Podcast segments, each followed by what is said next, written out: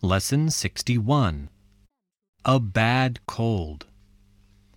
Listen to the tape, then answer this question What is good news for Jimmy?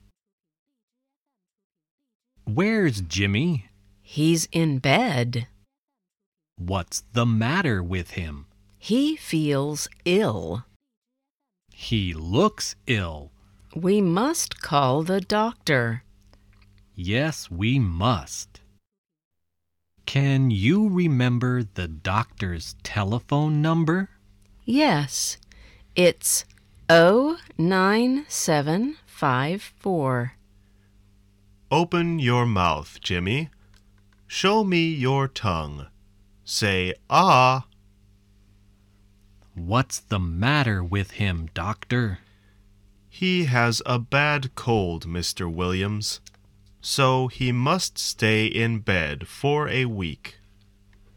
That's good news for Jimmy. Good news? Why? Because he doesn't like school.